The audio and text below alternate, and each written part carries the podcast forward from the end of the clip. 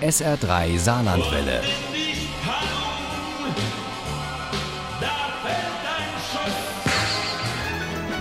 Der Krimi-Tipp.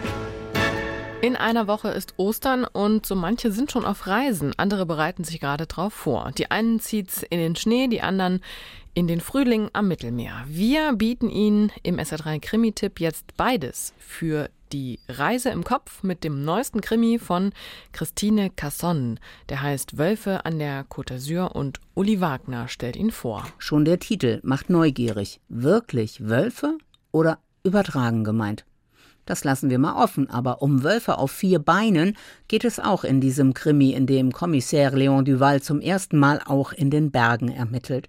Und das auf eigene Faust, denn eigentlich macht er dort in den Seealpen Skiurlaub mit seinen Kindern, die sonst bei Maman in Paris leben.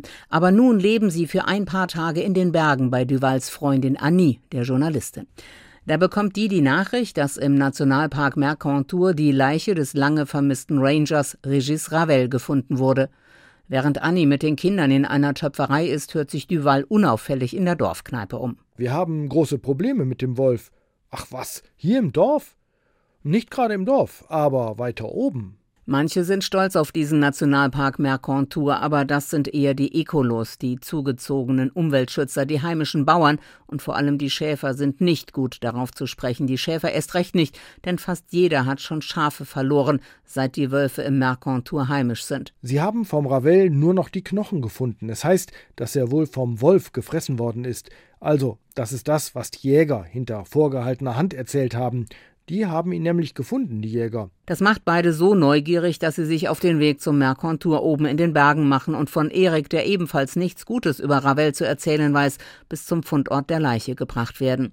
Während Annie Fotos macht, sieht Duval etwas am Boden aufblitzen. Auf der Rückseite eines Kassenzettels, den er in seiner Brieftasche hatte, machte er eine kleine Skizze, um den Fundort im Gelände zu verorten. Dann zog er seine Handschuhe an, bückte sich und hob die Patronenhülse mit zwei Fingern vorsichtig auf. Lag dieses Ding hier einfach so herum und noch niemand hatte es gefunden? Kein Wunder, dass die Chefin der örtlichen Gendarmerie alles andere als erfreut ist, als er die Patronenhülse übergibt und sich jede weitere Einmischung des Kommissärs verbittet.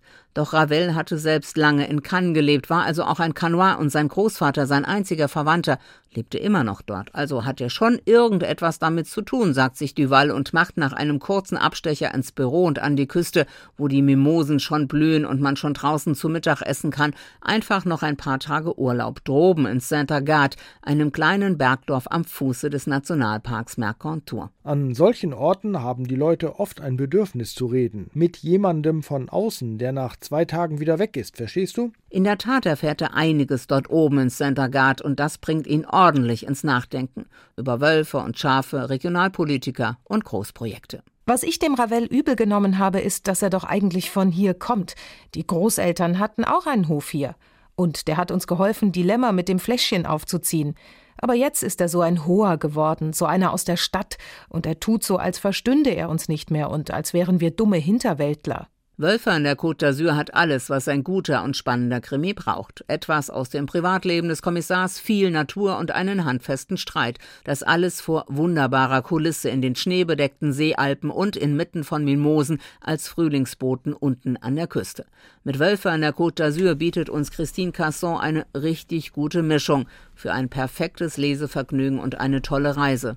Wenn auch nur im Kopf. Wölfe an der Côte d'Azur von Christine Casson ist beim Kiwi Verlag erschienen. Das Taschenbuch hat 336 Seiten und kostet ebenso wie das E-Book und auch das Hörbuch 9,99 Euro. Und wenn Sie gut aufgepasst haben und auch ein bisschen Glück, dann gibt es gleich die Chance, diesen Krimi zu gewinnen im SR3 Krimi-Quiz in der nächsten Stunde. Viel Glück schon mal. Ohne Krimi geht die Mimi nie ins Bett. Für Mimi und andere Krimi-Fans. SR3 Saarlandwelle. Hören, was ein Land fühlt.